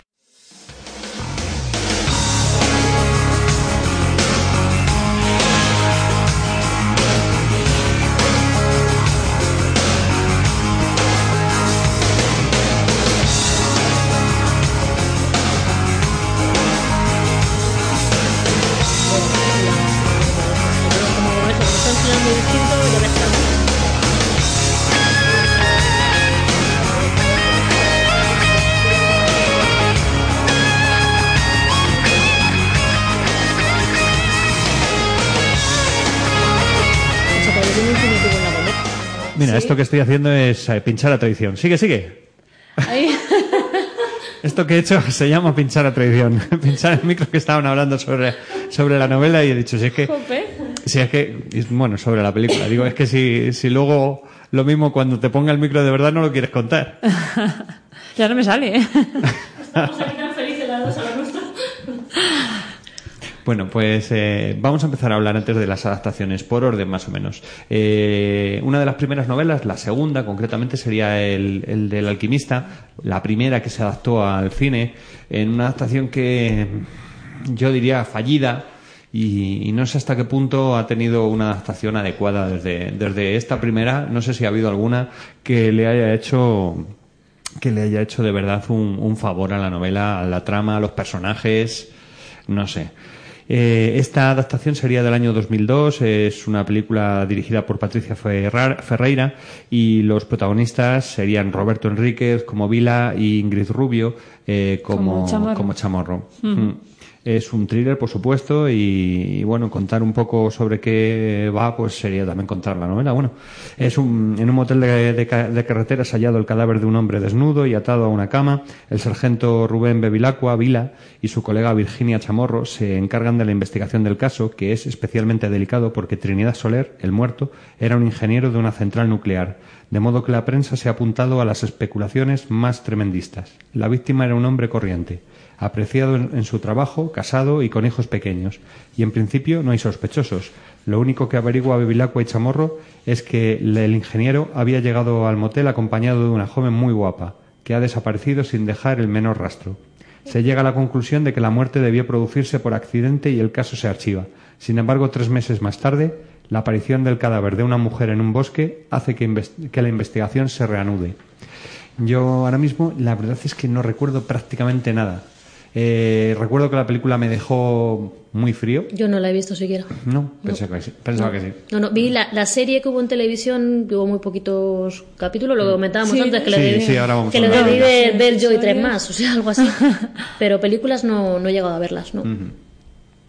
Pues, pues bastante frío me dejó la película y, y bueno, es mínimamente testimonial. Yo la verdad es que seguramente eh, uno de los eh, máximos alicientes que le tiene la película es precisamente poderle poner una cara a, a Chamorro y a Bevilacqua. Cuando por fin sabes que hay una adaptación de esto al cine, de estos personajes, pues estás deseando verla. Y, y yo creo que, que la he visto precisamente por esa razón, ni, ni más ni menos. Y luego, pues, pues la verdad es que te deja un poco frío. No sé si el personaje de Bevilacqua tampoco le pega demasiado al, al actor. Y, y bueno, a mí, mm, a pesar de lo que me digan Virginia Chamorro, Ingrid Rubio como Virginia Chamorro, sí, no me disgustó, pero igual la veo un poco salvaje, un poco... Sí, pues yo, yo que no he visto ninguna de las películas, solamente he visto los trailers, yo veo más a Aura a Aura Garrido. Garrido como chamorro, sí, Mm. más que Ingrid. Rubio. Ingrid Rubio no me, no me pega. Mm. Y veo también, la, es que la actriz que hizo la, la serie, no me acuerdo cómo, cómo se llamaba, esta actriz intervino también en alguna otra, otra serie de policías y demás. Y esa chica también me pegaba bastante, pero es que no recuerdo ahora mismo el nombre. Pues te lo digo ahora mismo, la serie fue de Mariona- 2009. Mariona Rivas era la chica. Claro, estamos Y, hablando eh, de que nueve, siete años después deciden volver a adaptar a Bevilacqua, esta vez en una serie para televisión, eh, radio, eh, radio televisión de, de España. Eh, en este caso lo que adaptó fue una, una serie que le llamó así, Bevilacqua y Chamorro, ¿no? Sí, Era- sí, que no recordar que era así. o Bevilacqua, sí. Y directamente fueron a, a explotar el- estos personajes porque se dieron cuenta que era donde estaba la mina. Eh, hicieron, llegaron a hacer dos episodios nada más, eh, inspirados precisamente en, en alguno de los de los libros. Eh, uno está inspirado en una de las historias de- del libro de relatos del que hemos hablado, de los cuatro relatos, llamado Nadie vale más que otro. Y el otro en la reina, en la reina ante el espejo, la reina del espejo. La reina sin La reina espejo. sin espejo, Sin quiero espejo. recordar. Los, eh, los protagonistas, lo que decía, son Jesús Noguero, el que hace de Bevilacqua, y, y Y Mariana, Rivas. Mariona Yo ahora mismo Rivas. no les pongo cara a Es que no son, actores. no son actores muy conocidos. ¿Ves? Pero yo, el- el- la cara de, de este actor de la serie también me pega más como, como Bevilacqua. Yo un poco mayor le veía, porque realmente, por ejemplo, en esta que estamos viendo ahora tiene como 30 38 años, creo recordar que dice en un momento que, que tiene 38 39 años. Y a mí ese actor me parecía un poco mayor, me parecía un señor más maduro, como de unos 50, 50 y algo. Me pegaría más a lo mejor para la época ya de las últimas novelas de ahora, no de las del principio. El actor de, de esta, Sí, de esta adaptación, bueno, tampoco, ya te digo, yo no he visto la película, solamente he visto los Mm. trailers. En el tráiler no me parece que no que no de la imagen, pero no, no lo puedo decir porque no he visto la, la película. A mí, se- a mí es que ese actor me gusta mucho. Lo que pasa es que estamos acostumbrados a verle en comedias. Entonces, claro, verle tan serio a lo mejor te hace más, te sorprende. Pero a mí sí me ha gustado. Carlos, sin embargo, le ve menos. Bueno, hay ciertos dejes que tiene ese Sí. actor. A mí, como actor, hasta este momento, es un actor que me gusta muchísimo. ¿eh? Me, han gustado muchísimas películas de él. Pero mm, tengo una imagen de él, esos dejes, ese. mm, esos titubeos que tiene, porque suele hacer, suele tener, su encanto precisamente reside habitualmente en, en, ese, en, ese, en esa timidez que parece demostrar delante de la pantalla. Y, y no sé si, si esos dejes, esa, esa forma de ser, eh, le pega demasiado. Pero bueno, Eh, no sé, eh, Bevilacquas mm, también tiene su parte introvertida y Es tímido, así ¿no? que, Sí, bueno, sí. eso la verdad es que sí que le, sí que le pega, Sí que no le sé. pega. Ya veremos, además. Es que yo creo que no es tanto el, el actor en sí. Quiero decir, cuando ahora hablemos de, de la no- de, esta, de esta adaptación, no es tanto el actor en sí. Es más Es, el guion.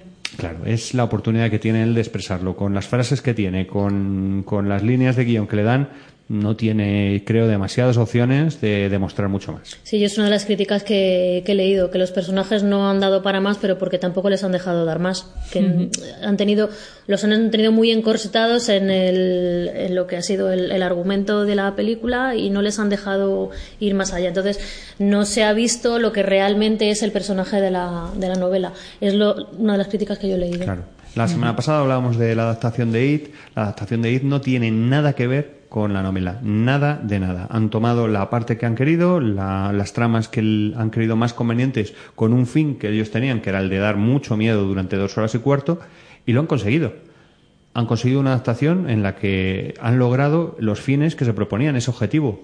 Eh, aquí, en esta, en esta adaptación, es que tengo la sensación de que, de que han querido abarcar demasiado, de que la novela eh, trata de demasiadas cosas, puede profundizar en los personajes, puede avanzar en una trama, puede hacer muchas cosas y en la película lo han querido hacer todo un poco y al final no abarcas nada. ¿Sabéis, O sea, si, no- ¿sabéis si Lorenzo ha participado en la adaptación y demás? Eh, es- la adaptación ha estado en el Festival de, de Málaga, él ha, ha estado allí, ha hablado muy favorablemente de, de la película, ha dicho que las tramas, eh, bueno, pues que, que no puede ser igual la película que la novela, que tiene que haber cosas que cambian porque el lenguaje cinematográfico es diferente y que es, mm, las cosas que han cambiado no, mm, no deterioran lo que, lo que aparecía en la novela. O sea que sí, estaba, estaba a favor, estaba.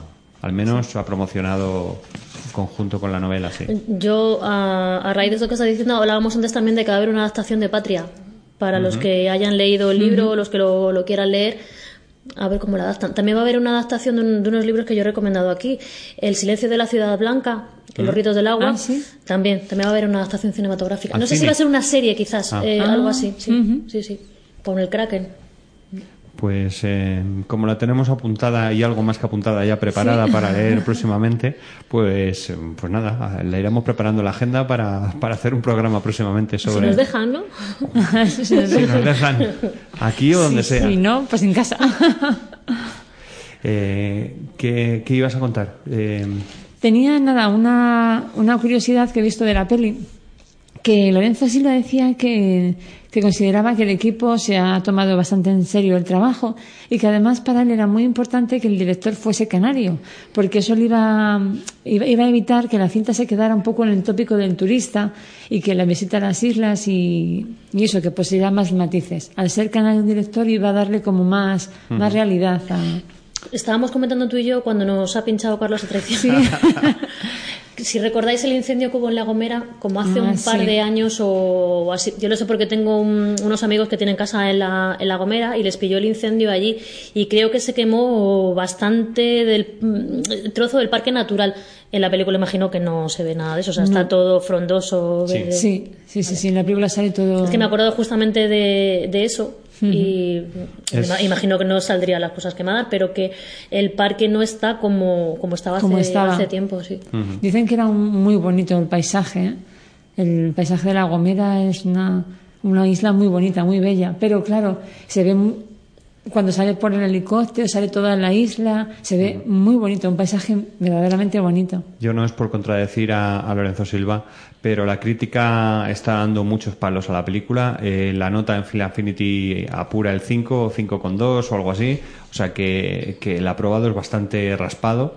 Y, y de hecho, cuando he estado leyendo las críticas sobre la película, en general, eh, pues muchas de las críticas hablaban precisamente de, de esa adaptación de, de los personajes, de las tramas, eh, cómo no se cierran adecuadamente, cómo llega, empieza muy bien, pero luego llega un momento en que se pierde. Y yo creo que hay, de verdad, al final hay algunas, no sé si decir tramas que no, no se cierran o simplemente motivaciones que no se explican adecuadamente y te quedas diciendo, vale, este es el malo, vale, esto ha pasado, pero no entiendes por qué. Quiero decir, Claro. hay un par de cosas que suceden en la película que no las conoces eh, María Ángeles, y que no entiendes por qué. pinceladas. Y no entiendes por qué. Eh, Quiero decir, el que mata a Englada no es el mismo en el libro que en la película, ya. y, y no enti- yo, a mí no me queda claro. En la, en la película no entiendo el por qué. Una de las críticas que yo he leído es eso que dices, el, el- que dicen que el final, pues que no está muy claro, no les han- dice, bueno, ¿y esto por qué pasa ahora? Si este es el final, no, Sí, no me gusta. Y, sin, em- y sin embargo en el libro está muy claro Sí. qué es lo que ha pasado y por qué este es el final.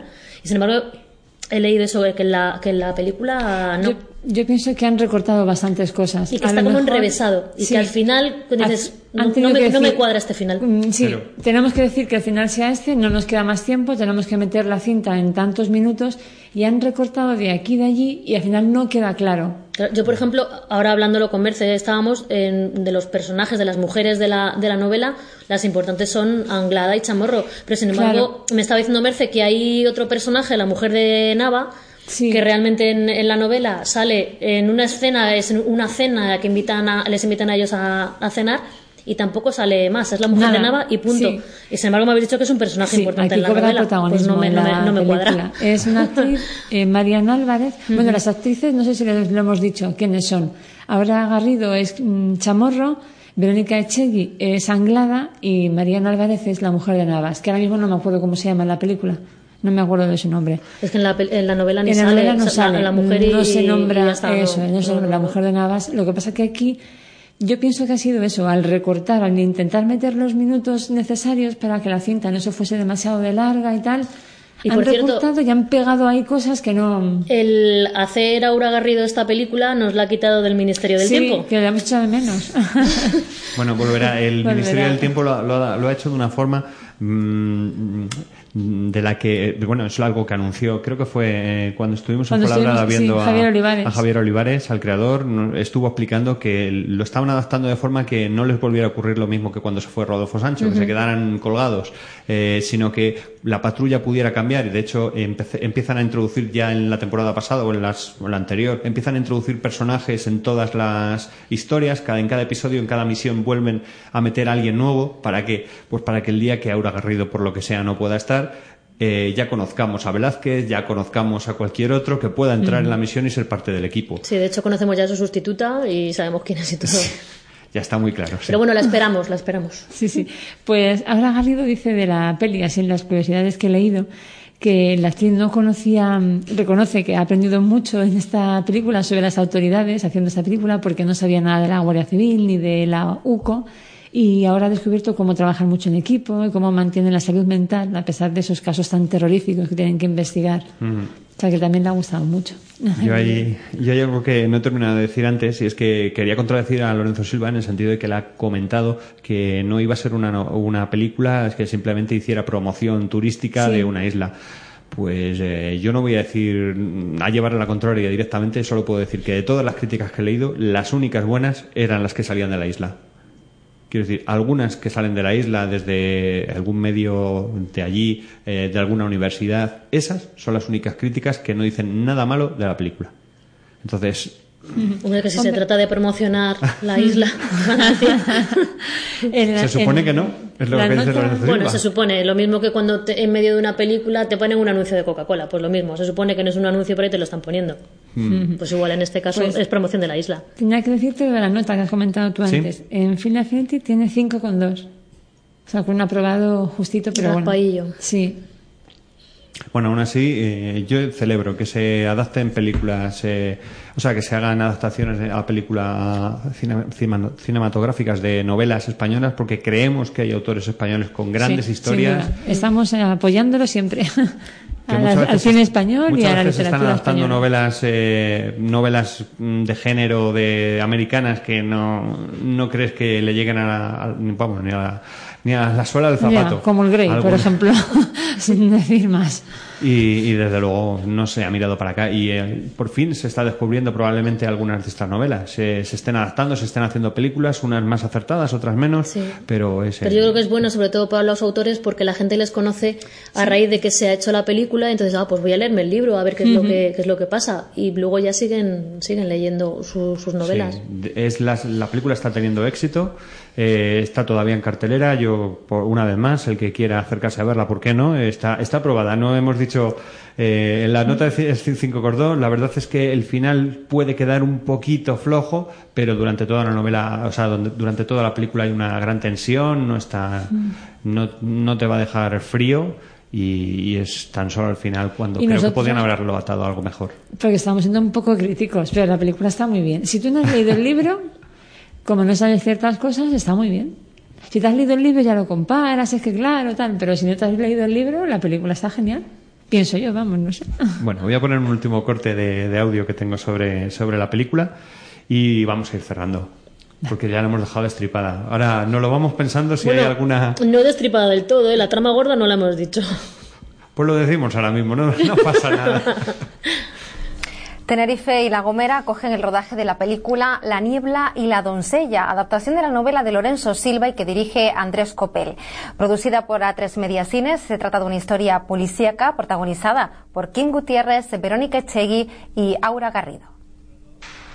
La muerte de un joven, presiones políticas que no dejarán que la verdad salga a la luz. Años después, dos investigadores reabren el caso y se ven envueltos en una confusa historia de amores prohibidos y corrupción que pone a prueba su capacidad profesional. Es el argumento de La niebla y la doncella de Andrés Copel y todo ocurre en la isla de La Gomera. Esos acantilados contra el mar, esos bosques, esa curva perpetua, esa gente que vive maravillosa, pero colgada casi de los acantilados, casi eh, pegado al mar, en el barranco, en cierta forma que es una naturaleza muy bella pero muy inhóspita a la vez. Y, eso pues, produce claustrofobia. Y eso, unida con las nieblas esas maravillosas y el Garajonay, que es una de las cosas más espectaculares de este planeta, hacía muy sencillo mm, crear un thriller allí. Thriller policíaco basado en la novela del escritor Lorenzo Silva, donde las cosas no son como parecen. Es una historia en la que hay mm, personajes que no son lo que parecen, especialmente uno. Creo que de alguna manera el personaje intuye que se va a encontrar. Decide hacer las cosas, un- salirse un poco de sus propias normas y eso conlleva consecuencias. Además de King Gutiérrez, la película cuenta con Verónica Echegui, Aura Garrido y Roberto Álamo, con la producción de A3 Media Cine, ocho semanas de rodaje en las islas y algo más para verla en la gran pantalla el año que viene. Bueno, ahora que he oído aquí en Gutiérrez hablar de, de este personaje, que es especialmente el que finalmente no será como parece, eh, como creo que es- todos estamos pensando en, en el mismo, eh, a mí mm, no me pega. Anglada no me pega, eh, lo siento. No te- Verónica Chegui no te pega. Verónica Cheque y la veo cuando lees la novela es un- yo me imagino una mujerona de hecho en algún momento dice no es delgada No, no, es muy una mujer es- esbelta no es una mujer no no no es una mujer muy atractiva pero Verónica Echegui no, Echegui no es precisamente así como la describe en la, en la novela a lo mejor hay matices, es- puede ser, puede parecer más alocada o no sé, no sé qué, qué- ha visto en, Verónica Chegui. Eh, físicamente me refiero. Luego, la verdad es que no me disgusta. No, interpreta muy bien. A lo mejor esa mirada que tiene Verónica Chegui de, ese brillo en los ojos, esa cosa que tiene, puede ser la, la exuberancia que tenía Anglada en la novela. Él lo dice muchas veces en la, en la novela, el, el brillo de los ojos de, de ella, de, de Ruth, de. Ruth Anglada. Entonces, a lo mejor eh, Verónica Chegui tiene una mirada, esos ojos tan negros, tan penetrantes, que te miran y es una chica muy bella, muy guapa. Puede que la haya Y- elegido a lo mejor por, por eso, esos porque ojos, él, porque él- no tiene el cuerpo que tenía. él- sí, porque lo que dices tú de cuando él explica cómo es ella es cuando están los dos solos y se bañan en una playa nudista. Sí. Y es cuando él descubre exactamente cómo es el cuerpo de ella y, y lo explica. Dice, ni se le marcaban los abdominales, ni eh, tenía las caderas lisas, ni... O sea, una mujer, pero dice que era muy, muy atractiva y que, y que su mirada, cada vez que lo miraba con esos ojos negros, que se Sí, perdía. sí, sí, se derretía, sí, sí. Pues yo creo que esa mirada sí que la tiene Verónica. Hombre, ves- es, es hemos muy la revista. Es verdad que es... eh, Es muy echada para adelante, ¿eh? Sí. No sé.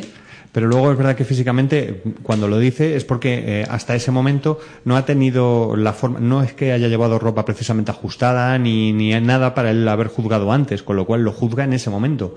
Y, y en cambio, Verónica Chigui sí va con unos vaqueros más ajustaditos, más, parece más poquita cosa de lo que te pinta Anglada en, en la novela. Es solamente una opinión porque luego es verdad que tiene otras cualidades que hacen que Verónica Chegui, pues seguramente, eh, pues le vaya bastante bien el papel, ¿vale? No, no, no me estoy poniendo, Pegas, vale, te dejamos. pero sí que lo pensé cuando, cuando vi el reparto sí que lo pensé, sí. Era una de las cosas que a mí se me atragantó un poquito más. Pues vamos a ir cerrando. Yo no sé si hay algo más que te hubierais apuntado que quisierais contar de, de la, pa- de la novela o de la película. Porque Pues que de la novela que los, los buenos luego resulta que son los malos. Y ahí lo dejo ya, cada uno que lea lo que quiera. te sorprende, te sorprende el final. Sorprende mucho.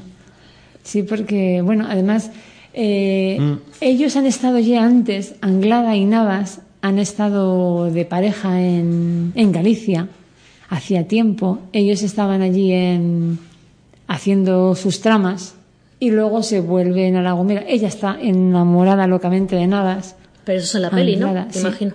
Porque ella, eh, se- mm, acabo de leerlo hace poquito, releerlo, y ella mm, le cuenta a Vila que ella se vino de, de su primer De destino, que fue en Pontevedra, que estaba relacionada con temas de drogas y demás, porque ya estaba harta de estar allí y se buscó un lugar tranquilo. Al final explican que no, que el traslado fue forzoso, por algo que ella había algo, hecho allí. sí.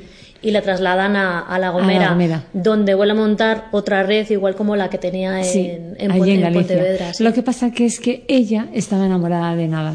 Y entonces se van a La Gomera. Bueno, estoy destripando mucho a lo mejor. Sí, pero ves, a mí, dicho- sí, porque yo en, el libro desde luego no, no es así, no es así. Ella no, con Na- a Nava le conoce en, Allí. ahí en La Gomera y es donde empiezan a, a, pues, a- eso, Claro, a en el, libro, en el libro, de hecho, la mujer es también bastante importante porque ya tiene muchísimos celos, porque Sí. ha habido una relación entre ellos y, y sabe que sigue habiendo algo entre ellos. Entonces, es algo que la preocupa continuamente. Es- Está muy pendiente de su marido, de ver qué hace y sobre todo de ver qué hace ella. Claro, pero ves, en la, en la novela la mujer no sale prácticamente sale nada, nada, y de nada. hecho él al final cuando, cuando Vila le está preguntando que por qué ha hecho lo que ha hecho, pues no da, no da mucha explicación y dice, si yo en principio lo que pensé cuando vi todo lo que estaba pasando, es decir, mira, le pongo unas esposas a ella, porque vamos a destriparlo ya, ella es quien mata al chico. Sí. Eh, y le pide ayuda a él pues mm, para ocultar el cadáver y demás. Se montan un complot donde meten a otro guardia que es muy confiado y a partir de ahí viene todo el lío. Y le dice, ¿pero por qué lo hiciste? Y dice, pues la verdad es que yo pensé, voy a, meter, voy a ponerle las esposas, que deje ya de hacer esto, pero luego dije, mm, voy a casarme dentro de poco, estoy con una nueva mujer. Estoy con una nueva mujer, dice, no sé con quién había estado antes, está embarazada de dos meses, nos vamos a casar, ¿por qué voy a echar yo todo esto por la borda? Como esto ha salido bien, hemos conseguido tapar un poco el tema del, del, del crimen y demás y de lo que ha pasado, pues vamos a tirar para adelante. Él lo, él lo dice. La verdad es que eh, ahora ya con el teléfono me ha dejado mirando otra cosa. Eh, mm, es verdad que todas esas cosas cambian y cambian bastante. Yo creo que estamos hablando de lo que más cambia de, de entre la novela y la adaptación cinematográfica. Precisamente esos personajes son lo que más cambia de una a otra. Y, y hay algo que, que quizás sea lo que más cambia, quiero decir, eh, y es la esencia.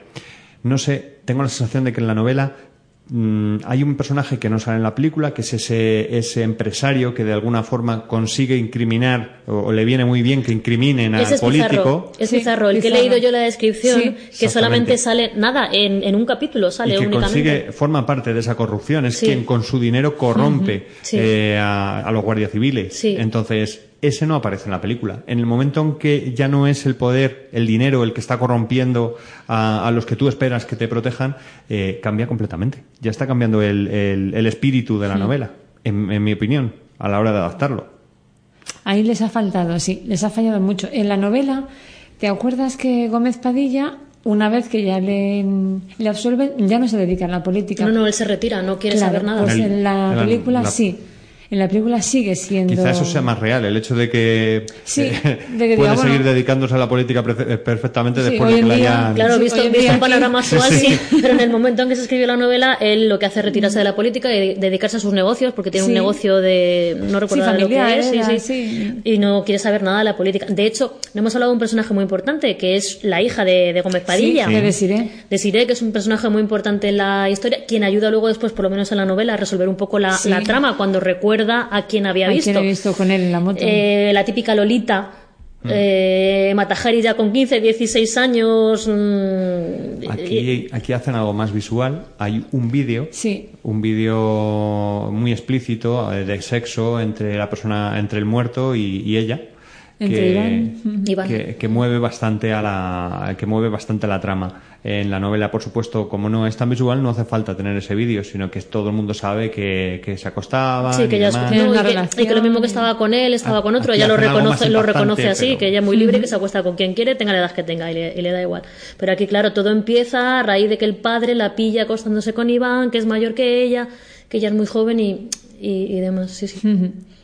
Pues en la película sí sale de Side también. Mm. También es un personaje que. es un personaje menos importante Claro, mucho menos importante. ya no es un personaje clave y de hecho hay un momento en que la entrevistan y después cuando ya no es un, persona, un personaje clave dices ¿y para qué, ido? ¿para qué han ido? ¿y para qué han hecho esto? Yo no sé. Incluso en el libro, bueno, decimos Habla, habla. lo de An- Anglada, eh, Navas es el que la mata, Anglada, y en la novela no. En la, no- esa en, En la novela sí, película, en la novela sí, en la, película no. Pero que él dice, él dice que, la, que la mata sin querer, sin Sí, querer matarla, porque un- ella está histérica perdida y cuando ya ve que les están cercando, porque ella lo que ha estado intentando es cada vez que Chamorro y Vila llegaban a algún sitio, intentar, intentar- eh, desviarles sí, sí. por otro por otro camino, que ellos se dan cuenta después. Claro. Y ella ya está histérica viendo que les están cercando y es cuando discute con Nava en el coche eh, y ella saca la pistola, incluso intenta forcejear con él para a lo mejor matarle a él. Todo y al eso- final se dispara la pistola y que mueres ella. Todo eso tiene sentido en la novela porque sabes desde el principio que ella es la que ha querido eh, formar parte del equipo. La, en la película la ponen a ella. Ya. Simplemente su jefe decide que ella es la que va a ir con, va a ir ayudándoles, con Bevilacqua, con Vila y con Chamorro. Entonces, mm, No, y, eso. y- y en la novela es, es ella la que pide por Sí, todos sí. los medios, porque además es la que había estado allí, es la que vio el coche rojo Mm. pasar por el túnel en dirección al parque, es la que mm, hizo la persecución. Como que está familiarizada con el tema y por eso Y quiere. luego a la hora de adaptarlo, eh, la persona que, quiero decir, la- el, el- el motivo por el cual se le mata eh, no tiene ningún sentido. Quiero decir, alguien consigue que haya una tercera persona que vaya a matar a, a- a Anglada por, por rabia, pero dices, de verdad, yo me encuentro en esa situación, lo piensas, dices, me encuentro con esto que me han enseñado y me voy directamente a matarla. Yo no lo Vamos, El- es el- que... En la película, o sea, en la novela, perdón, realmente es, es un accidente, Sí. una discusión entre ellos que lo mismo podía haber muerto Nava que podía haber muerto Anglada, cualquiera de Sí. los dos, y la que muere es ella. Pero bueno, eh, mm, ella lo que han hecho es eso, bueno, lo que hemos dicho antes, toda una trama, eh, traían droga desde Marruecos, eh, relacionado todo un poco con este Pizarro, que era un Claro, empresario que era que, que- tenía un hotel, un bar, un puticlub o algo así. Y barcos. Club de alterne que queda mejor. y, y barcos los y barcos demás. que para transportar Claro, todo. y entonces por, por dinero o por lo que sea, yo creo que a Anglada también le gustaba un poco vivir así. Sí. Porque luego al otro, a Nava, que es el que le está tapando, le dice Vila, "¿Qué- ¿pero qué has hecho con todo esto? ¿De qué te ha servido? Y dice, pues mira, me ha servido para comprarme un chalet que no está a mi nombre y para comprarme un coche mejor. Dice, pero el resto ha estado todo ahorrado porque yo sabía que podía pasar algo así y lo que quiero es que mi hija tenga un futuro. Dice, y eso que yo tengo ahorrado no me lo va a quitar nadie. Yo pagaré por esto, me voy a comer 20 años, pero cuando salga voy a disfrutarlo. Así se lo dice, más o menos. Es verdad. Bueno, yo he estado mirando el cuerpo, no hemos dejado ni un solo apéndice sin destripar, sin sacar sin estrujar. Y yo creo que ya voy a poner la música y nos vamos a ir eh, despidiendo, ¿eh? Yo me gustaría decir una frase final que a mí me, me ha llamado la atención y es la que te hace ver cómo está eh, Bevilacqua cuando termina toda la investigación, porque él se siente mal, porque realmente han sido sus compañeros los que le han estado poniendo trabas para todo y se siente como, pues eso, eh, muy frustrado, Decepcionado, frustrado. decepcionado, frustrado. Y dice, aunque uno no termina, ah, perdón, aunque uno nunca termina de saber si es justa o verdadera la causa por la que lucha, lo que está fuera de cuestión es la indignidad de quien da la espalda al que tiene a su lado. Es verdad.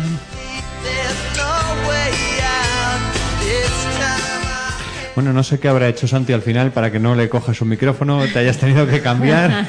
ya le preguntaremos qué tipo de magia negra ha utilizado. Es verdad, porque además yo siempre me siento en este, no sé por qué me he sentado allí. te habrá llamado usurpadora. No sé. Muchísimas gracias por venir una tarde más. Muchísimas gracias a vosotros y a ver si podemos venir alguna tarde más. Pues sí, muchas gracias, ha sido muy ameno, nos hemos pasado, nos hemos pasado muy bien, Sí, nos y hemos eso- reído mucho. Y eso que traía los deberes a medio hacer, ya lo he dicho. Los traía muy bien. Muy bien, sí, Está, Te hemos puesto un sobresaliente. bueno, bueno, vosotros que me queréis.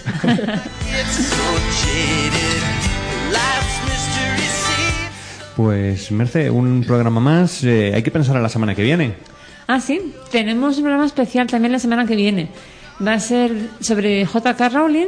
Van a venir también unas invitadas del club de fans, ¿verdad? De Harry Potter. De Harry Potter. Traeréis a Laura, ¿no? Porque A Laura ver con si- Harry Potter. A ver si la engañamos si quiere venir. Ha dicho que sí en principio, pero bueno, ya sabes tú, adolescentes que un día dicen que sí y otro dicen que no. Así que, pero creo que va a ser un programa interesante. Vamos a contar un poquito de la vida de J.K. Rowling, cómo, cómo escribió Harry Potter, cómo, cómo vivió ella eso. Y bueno, un poquito de toda su vida. Sí, sí, muy interesante. Yo creo que todos conocemos algunos detalles ya porque han trascendido, pero hay muchísimas cosas en la vida de, de J.K. Rowling que son interesantes. ¿eh? Pues yo voy a confesar que no me he leído ni un libro de Harry Potter. Yo tampoco. Nada, hemos visto las películas, pero leer libros no nos hemos leído. Es una novela muy generacional y quien, bueno, pues cuando salieron las, eh, las primeras tenía los 10 años, los 12 años, ya se ha enganchado y es muy difícil que las haya dejado, ¿eh? Pero claro, si te ha pillado más mayor, Claro, nosotros ya nos ha pillado con una edad que no, no De todas formas, mm, también vamos a hablar de eso. J.K. Rowling después ha intentado, se ha adentrado en la novela negra, ha publicado un par de libros que empezó haciéndolo con un seudónimo y ha continuado con ello. Y también hablaremos de, de estas novelas, de esas publicaciones fuera de Harry Potter. Muchas gracias. Una tarde más. ¿Qué tal? Pues muy bien, me lo he pasado muy bien y ha sido un placer. Espero que os haya gustado y nada, hasta la semana que viene.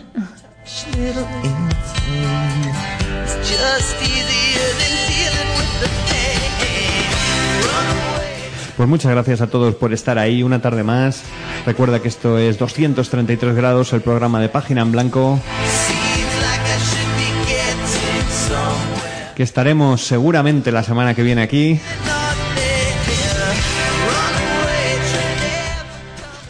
Y como siempre, despedirnos con una frase. Los libros son amigos que no decepcionan de Thomas Carlyle. Yo soy Carlos Arroyo, nos vemos la semana que viene en 233 grados. Hasta siempre.